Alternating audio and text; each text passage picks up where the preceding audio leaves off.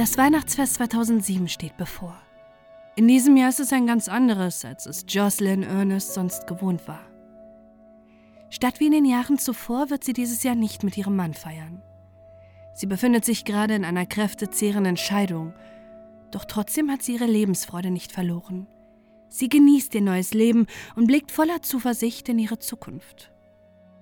Oder täuscht Jocelyn nur erfolgreich ihr gesamtes Umfeld und die dunklen Gedanken haben längst ihr Leben eingenommen?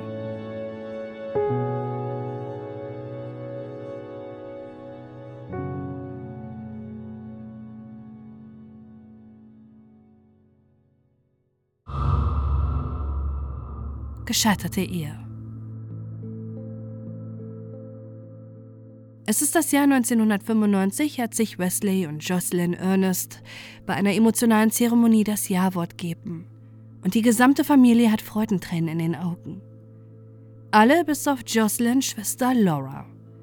Seit dem ersten Tag, an dem sie den Mann an der Seite ihrer Schwester kennengelernt hat, hat sie ein ungutes Gefühl mit ihm. Laura und Jocelyn haben seit ihrer Kindheit, als sich ihre Eltern scheiden ließen, eine sehr enge Verbindung. Jocelyn ist für Laura wie eine Mutter. Sie hat ihre vier Jahre jüngere Schwester von der Schule abgeholt, mit ihr Hausaufgaben gemacht und sie sind zusammen aufgewachsen. Als Jocelyn an die West Virginia University geht, um Wirtschaftswissenschaften zu studieren, lernt sie im ersten Semester den Mathematikstudenten Wesley kennen. Zuerst sind die beiden nur befreundet, bis sie schließlich ein Paar werden.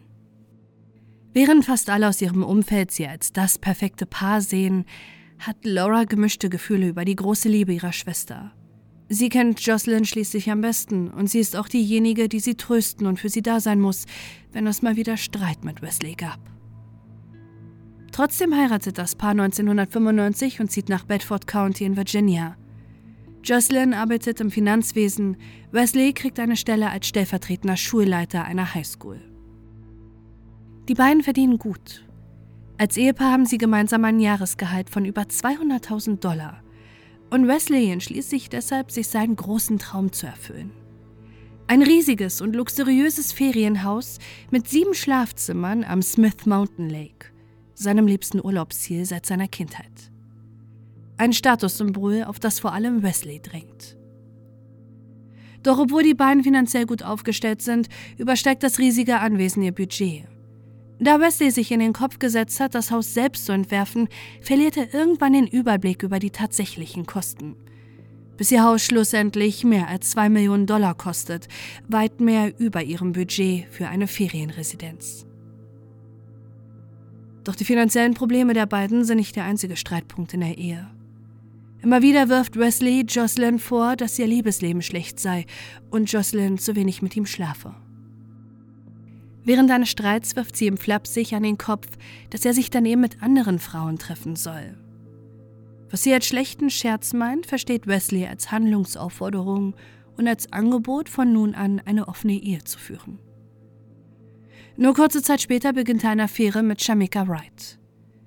Dafür, dass er angeblich denkt, dass er nun eine offene Ehe führen würde, tut er hingegen alles dafür, dass seine Affäre nicht herauskommt.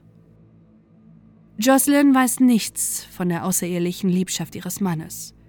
Und Shamika erzählt er nichts davon, dass er eigentlich verheiratet ist.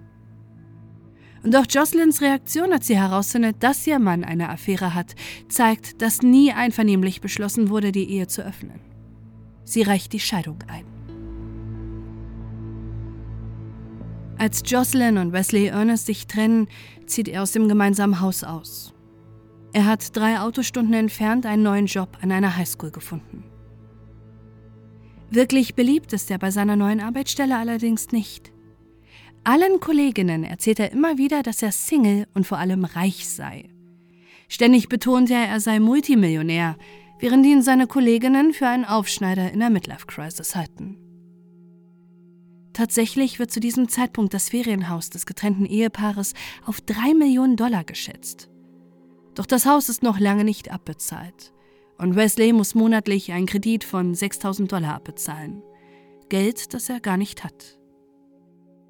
Er beginnt Kreditkartenschulden anzuhäufen und Geld von Bekannten zu leihen. Auch seine ehemalige Affäre und nun Freundin, Shamika Wright, bringt er dazu, ihm mehrere tausend Dollar zu leihen. 2007 hat Wesley Ernest Schulden von einer halben Million Dollar. Sich einzugestehen, dass er in großen finanziellen Problemen ist, kann er allerdings nicht. Und die einzige Möglichkeit, aus den Schulden herauszukommen, schließt er komplett aus. Den Verkauf des Ferienhauses. Bereits nach der Scheidung hat Jocelyn darauf bestanden, das Haus am Smith Mountain Lake zu verkaufen. Ein riesiger Streitpunkt in der Scheidung der beiden. Wesley weigert sich vehement, dass das Ferienhaus verkauft wird, bis 2007 die Immobilienkrise in den USA ihren Höhepunkt erreicht und das ehemals 3 Millionen Dollar Ferienhaus plötzlich nur noch ein Bruchteil wert ist. Trotz der Krise will Wesley an seinem Image des angeblichen Multimillionärs festhalten und eine Person steht ihm dafür im Weg. Seine Ex-Frau Jocelyn.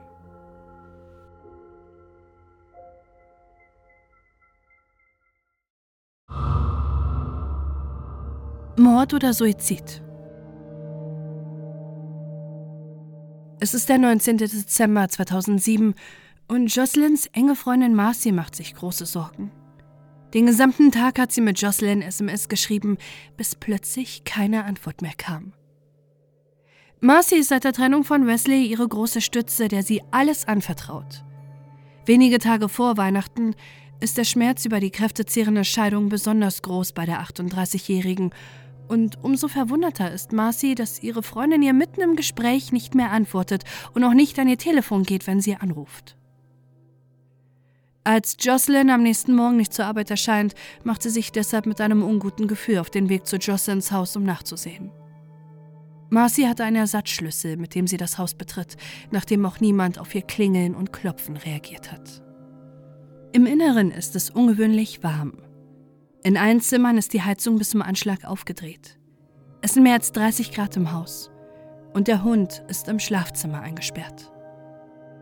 Im Wohnzimmer macht sie schließlich die schreckliche Entdeckung. Jocelyn ist tot. In ihrer Hand liegt noch ein Revolver und ein Abschiedsbrief liegt vor der Haustür. Jocelyn Ernest scheint sich das Leben genommen zu haben.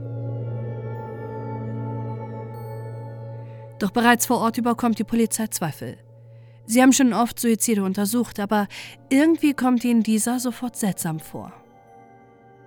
Jocelyns gesamtes Umfeld kann nicht glauben, dass die 38-Jährige wirklich Suizid begangen hat. Sie hat ihr neues Leben ohne ihren Mann genossen, war optimistisch und hatte noch tagsüber am 19. Dezember einen Termin bei ihrem Therapeuten, der sie keineswegs als suizidgefährdet eingestuft hat. Außerdem wirft der computergeschriebene Abschiedsbrief Fragen auf. Oftmals planen Menschen, die Suizid begehen, diesen nicht über längere Zeit. Es ist oft eine Impulshandlung. Und wenn es überhaupt einen Abschiedsbrief gibt, ist dieser meist handgeschrieben. Und selbst wenn Jocelyn wirklich von langer Hand ihren Tod geplant haben sollte, wo soll sie den Brief gedruckt haben? Die Daten ihres Druckers zu Hause zeigen, dass sie diesen seit Wochen nicht genutzt hat, und auch auf der Arbeit hat sie den Brief nicht gedruckt. Zudem stimmt die Art zu schreiben im Abschiedsbrief nicht mit Jocelyns sonstiger Schreibweise überein. Der Abschiedsbrief umfasst 83 Wörter und ist an ihre Mutter gerichtet. Darin steht: Mama, ich kann nicht mehr. Ich habe versucht, stark zu sein, aber es ist so schwer, einfach weiterzumachen. Ich kann nicht mehr mit den Hochs und Tiefs leben. Ich habe versucht, dass es wieder besser wird, aber die schlechten Tage sind einsam und erdrückend. Meine neue Liebe wird nie die Familie verlassen. Wes hat uns in Schulden gebracht und da rauszukommen ist zu schwer. Es tut mir leid, Mama, es tut mir für alle leid. Jocelyn.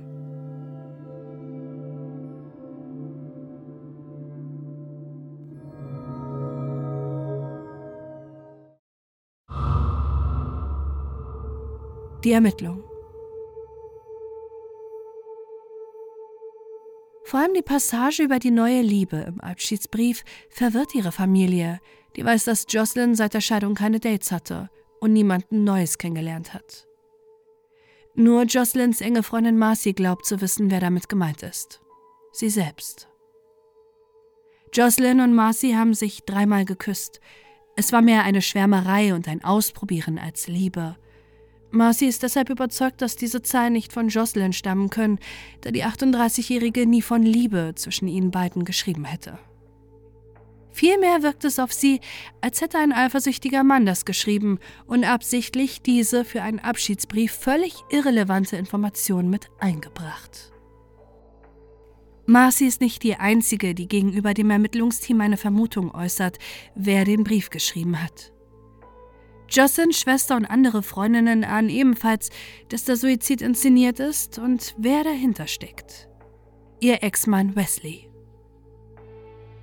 Auch die Polizei ist sich mittlerweile sicher, dass der angebliche Suizid eigentlich ein Mord ist. Jocelyns Körper wurde nach dem Tod bewegt. Die Schusswunde passt nicht zu einem Suizid. An ihrer Hand gibt es keine Blutspuren und die Waffe, die in Jocelyns Hand liegt, gehört eigentlich ihrem Ex-Mann. Auch die Tagebücher geben einen Einblick in das Leben von Jocelyn. Es gibt keine Hinweise darin, dass sie unzufrieden mit ihrem Leben war, sie an Depressionen litt oder düstere Gedanken sie gequält haben. Nur eine Sache scheint der 38-Jährigen zu Lebzeiten Angst gemacht zu haben. Wesley. Sie hat Freundinnen anvertraut, dass sie seit der Scheidung Angst vor ihrem Ex-Mann hat und sie nicht weiß, wozu er bereit ist, wenn eines Tages sein Kartenhaus aus Lügen zusammenbricht und herauskommt, dass er kein Multimillionär ist, sondern hochverschuldet. Sogar in ihrem Tagebuch notiert sie eine erschreckende Vorhersage. Wenn ich sterbe, hat Wesley mich getötet. Wahrscheinlich wird er mich erschießen. Den entscheidenden Beweis findet die Polizei jedoch am rätselhaften Abschiedsbrief. Darauf befinden sich zwei Fingerabdrücke von derselben Person. Es gibt keine Abdrücke von Jocelyn, die den Brief angeblich neben die Tür gelegt haben soll. Es sind nur die Fingerabdrücke von Wesley drauf.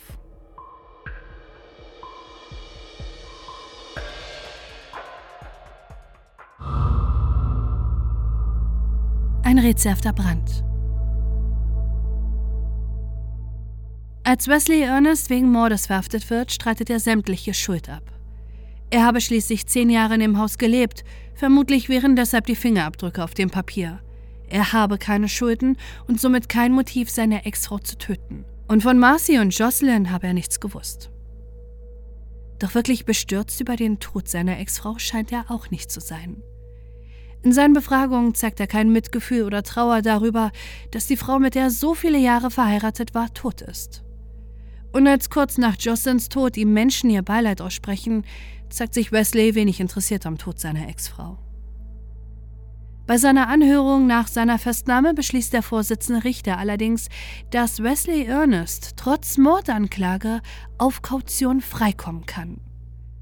Grund dafür ist, dass das Gericht nur die Fingerabdrücke auf dem Abschiedsbrief als Beweise zulässt. Jocelyns eigene Aussage in ihrem Tagebuch, dass, wenn sie stirbt, ihr Ex-Mann dafür verantwortlich sein wird, stuft der Richter als nicht ausreichenden Beweis ein. Es sei nur Hörensagen, und die Person, die ihn damit belastet hat, kann nicht mehr befragt werden. Wesley Ernest ist somit frei, als er auf den Mordprozess wartet und als ein weiteres Rätsel den Fall überschattet. Anderthalb Jahre nach dem Tod von Joyce steht plötzlich das Ferienhaus am Smith Mountain Lake lichterloh in Flammen. Das Haus brennt vollständig aus und macht Wesley von einem Tag auf den anderen nicht nur schuldenfrei, sondern auch zu einem Millionär, da das Grundstück mittlerweile ihm gehört und die Schuldenquelle, das Haus, plötzlich eliminiert ist. Die Ursache des Brandes kann nicht ermittelt werden. Auch wenn alle ahnen, wer für den Brand verantwortlich ist, wird es nie eine Antwort darauf geben, wie es zum Brand kam. Erneut entscheidet der Richter zugunsten von Wesley. Da der Brand nichts mit dem Tod an seiner Ex-Frau zu tun hat, lehnt er ab, dass das Feuer als weiterer Beweis aufgeführt wird, dass Wesley seine Ex-Frau aus Habgier getötet hat und sämtliche Ermittlungen zum Brand werden eingestellt. Und das, obwohl Wesley Ernest Verhalten am Tag des Brandes äußerst verdächtig war. Um Geld zu generieren, hat er das Haus auf einem Urlaubsportal zur Vermietung angeboten. Nur wenige Stunden vor dem Brand hat er das Inserat von der Website nehmen lassen und lediglich seine Freundin Shamika kann ihm für den Tag des Brandes ein Alibi geben. Als der Prozess gegen den mittlerweile 40-Jährigen beginnt, zeigt dieser sich zuversichtlich, freigesprochen zu werden. Es passt zu dem Bild, was die Staatsanwaltschaft vor Gericht vom Angeklagten zeichnet. Ein manipulativer und geldgieriger Mann, dem sein Ansehen wichtiger war als sein Menschenleben und ein Mann, der sich für klüger als alle anderen hält. Während Wesley Ernest weiterhin auf unschuldig plädiert, aber gleichzeitig für den Todestag seiner Ex-Frau kein Alibi hat, ist die Staatsanwaltschaft überzeugt zu wissen, was an diesem 19. Dezember 2007 wirklich passiert ist. Wesley hat sich zwei Tage vor dem Mord den Pickup-Truck eines Freundes ausgeliehen. Mit diesem ist er mutmaßlich drei Stunden zu Jocelyn gefahren. Er wollte sie töten, damit sie im Scheidungskrieg nicht das Ferienhaus bekommt oder sich durchsetzt und es verkauft wird.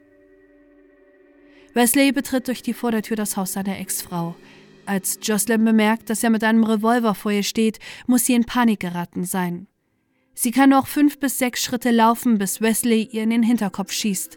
Danach dreht er die Heizung im gesamten Haus hoch, damit ihr genauer Todeszeitpunkt nicht bestimmt werden kann.